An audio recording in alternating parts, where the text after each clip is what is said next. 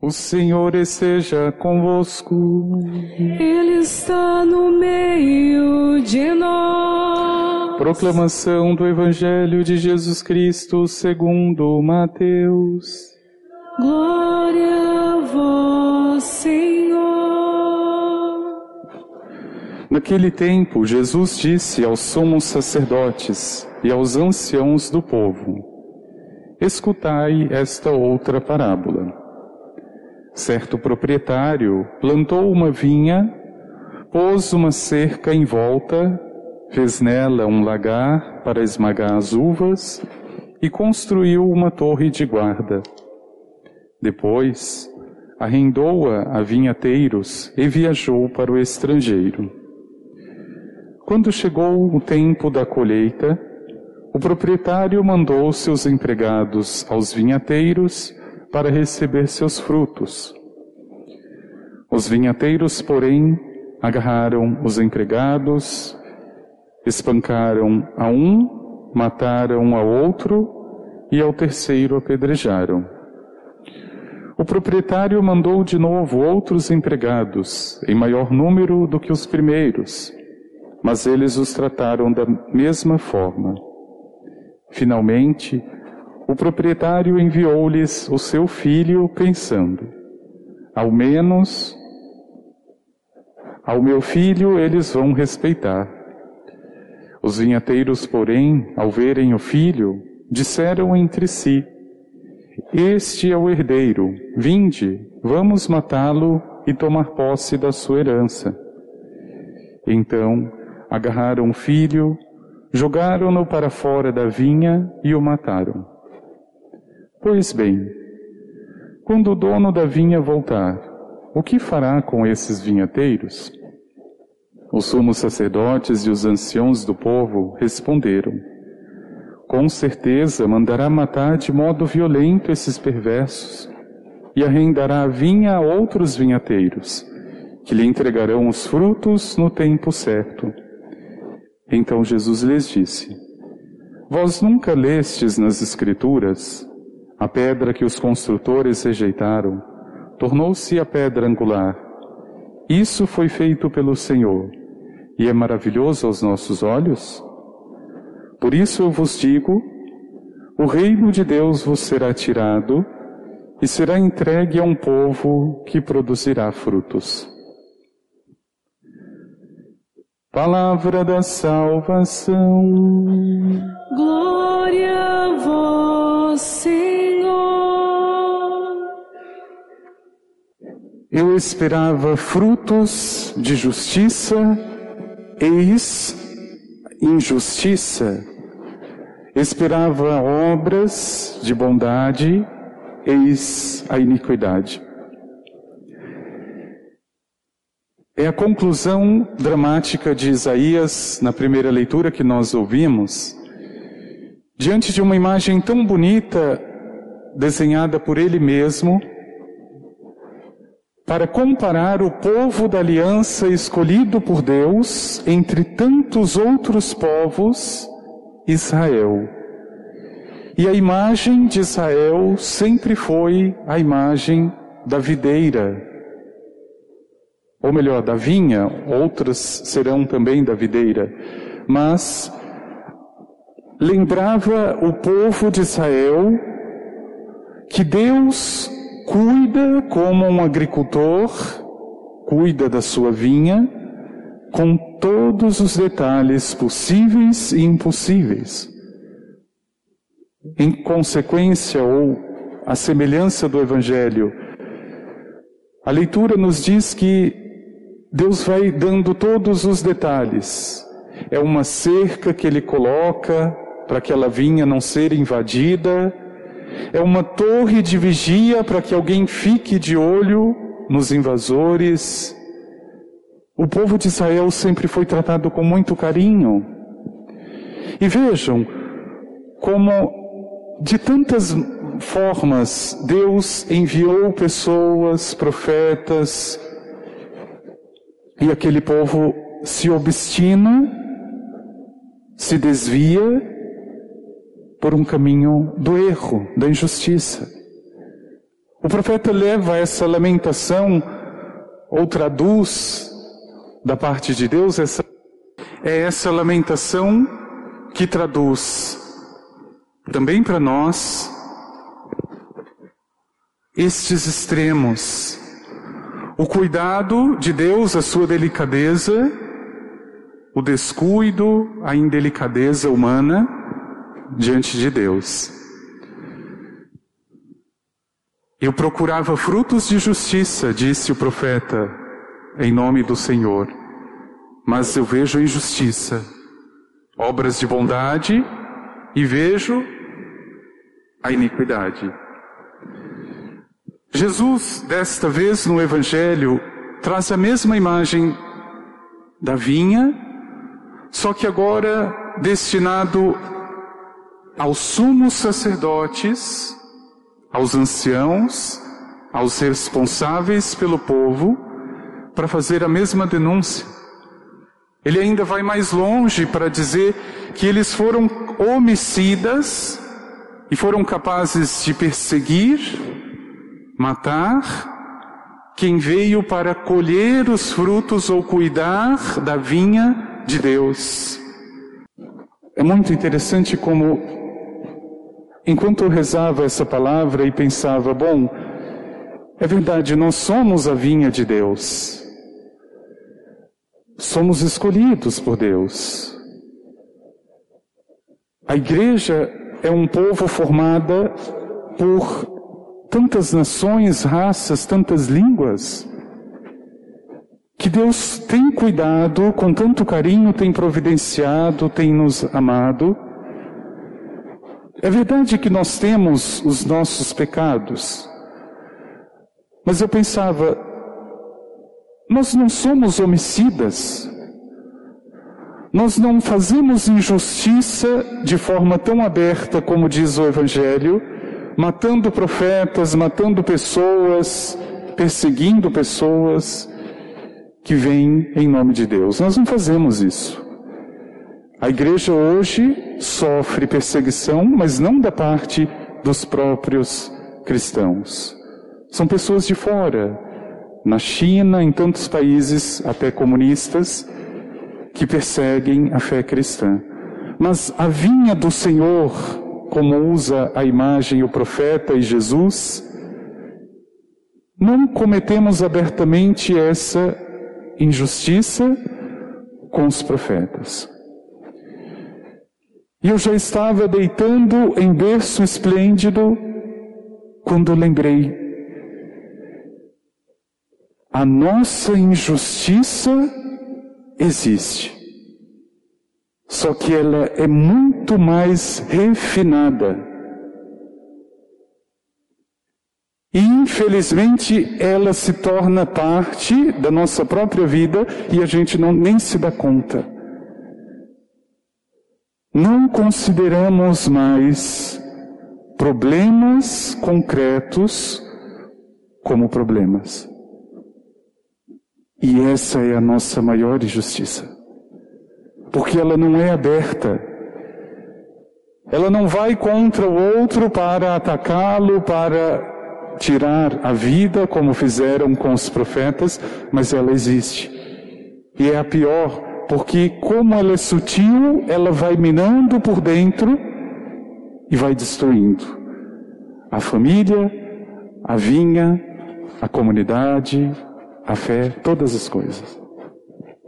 Meu irmão e minha irmã, quando o profeta grita para aquele povo: Eis que procuro obras, frutos de justiça, mas eu só vejo injustiça, obras de bondade, mas eu só vejo iniquidade.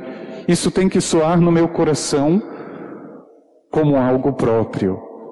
Eu não posso continuar, especialmente num contexto como este, de pandemia, com a mesma visão de mundo, a mesma visão de fé, a mesma visão de compromisso cristão do que antes.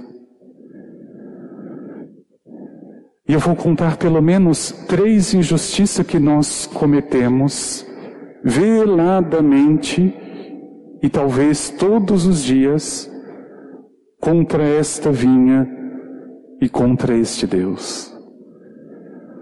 Certo dia eu assisti a um documentário e neste documentário dizia que a população marítima, a vida no oceano, está sendo drasticamente prejudicada pela presença do microplástico. Microplástico significa o plástico se deteriora, você não consegue vê-lo, mas ele vai para o rio, para o mar e para todos os organismos vivos do oceano.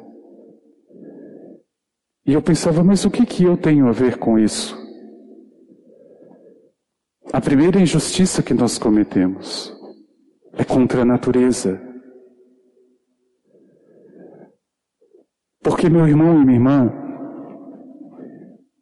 quem está matando as tartarugas, a vida aquática, é aquela sacolinha do supermercado que você ainda insiste todas as vezes levar. Todas as vezes. É a questão da injustiça refinada que nós temos para com a criação e com a vida e, portanto, com Deus. Aquilo me escandalizou de tal forma que eu disse: eu não posso continuar do mesmo jeito. Comecei a usar sacolas reutilizáveis. Comprei aqueles, aquelas embalagens que nós fechamos Vou comprar batatas, vou comprar tomates, coloco na mesma embalagem, fecho, passo, toda vez retomo a mesma, sempre, sempre.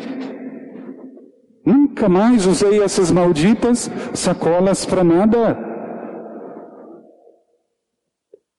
Meu irmão e minha irmã, você tem a obrigação moral e você vai sair daqui hoje com este dever, com esta lição de casa e principalmente chame as crianças, porque elas são ótimas para esses tipos de iniciativas. Porque aprendem na escola, mas em casa é tudo ao avesso.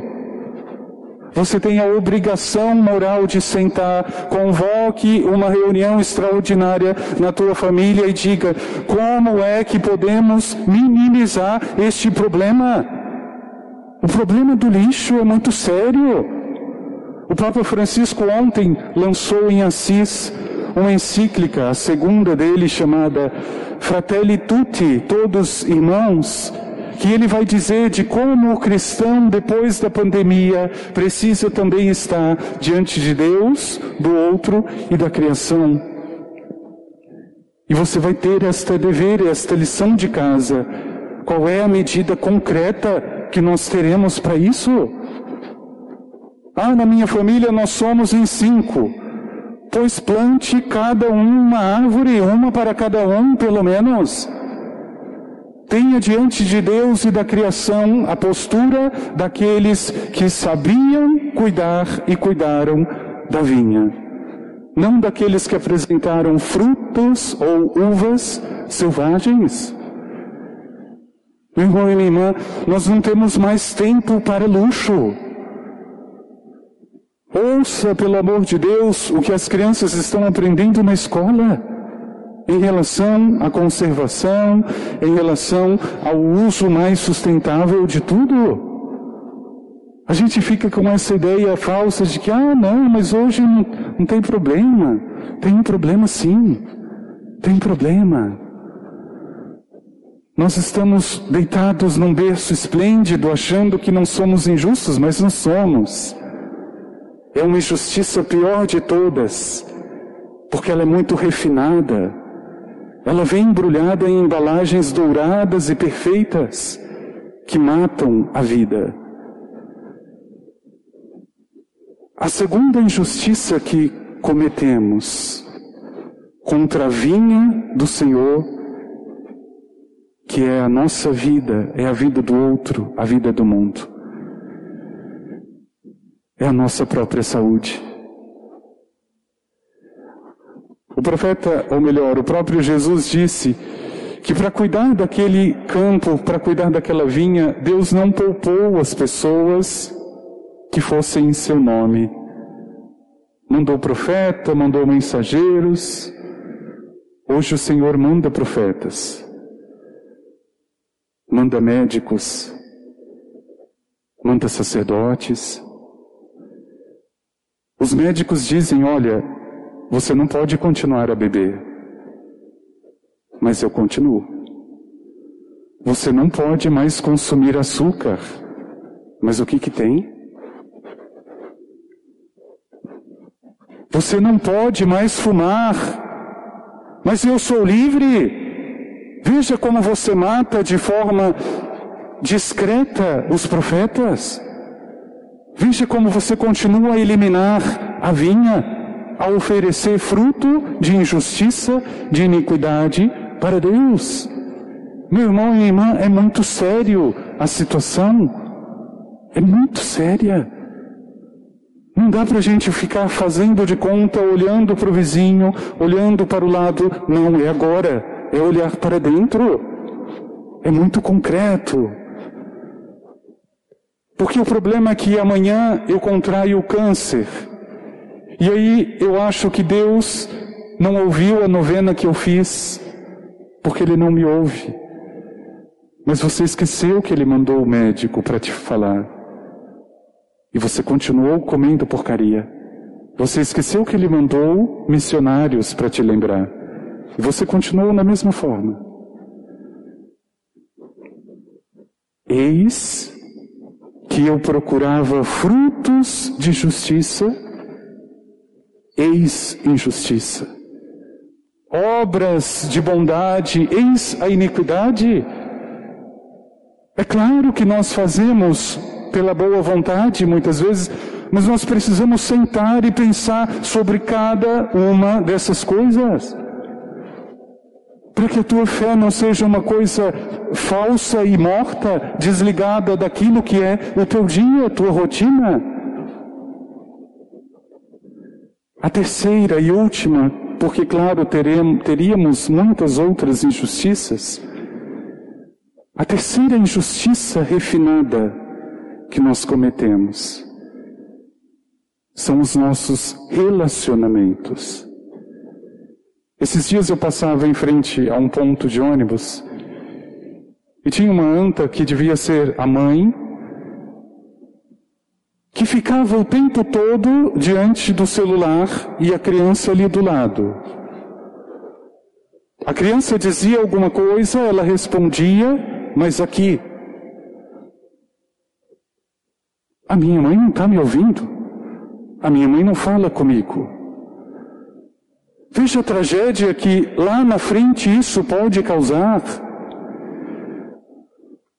Meu irmão e minha irmã, você deve saber que o padre muitas vezes se convida para almoçar aos domingos na casa dos irmãos. Porque eu acho que a fama do padre é que come demais, então o povo acho que já nem convida mesmo.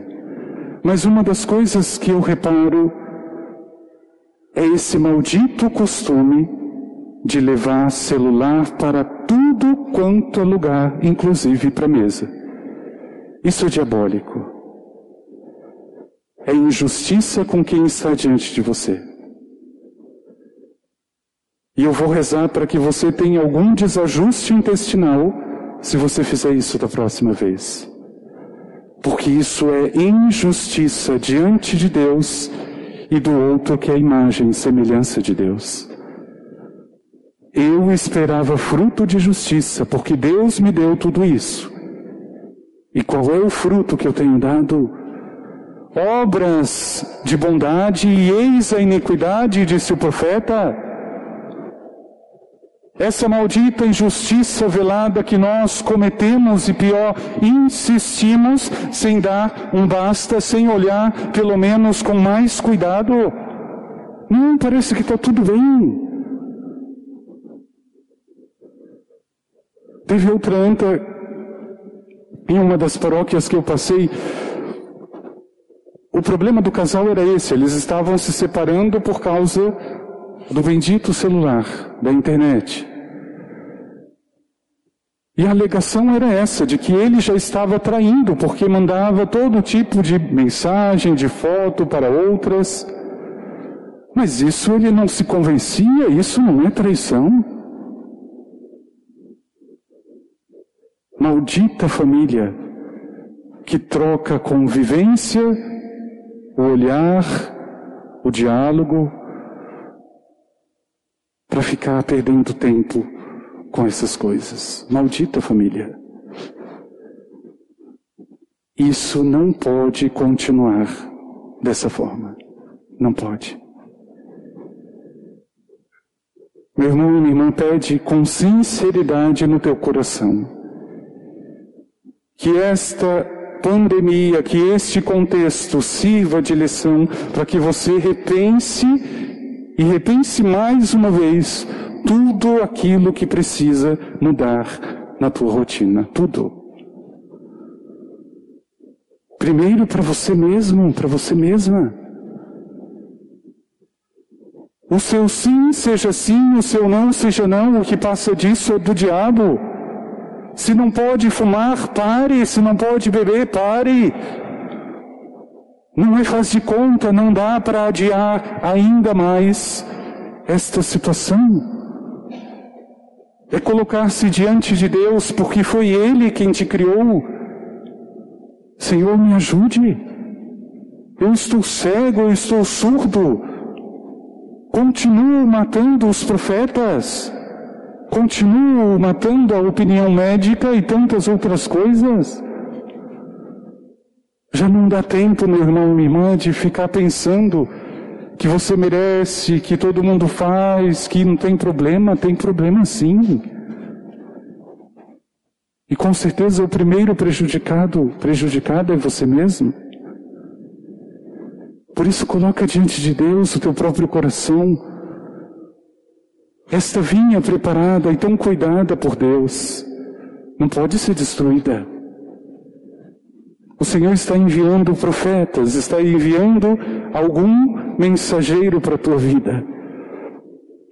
E você ainda insiste nas uvas amargas, em uvas selvagens que não servem para nada.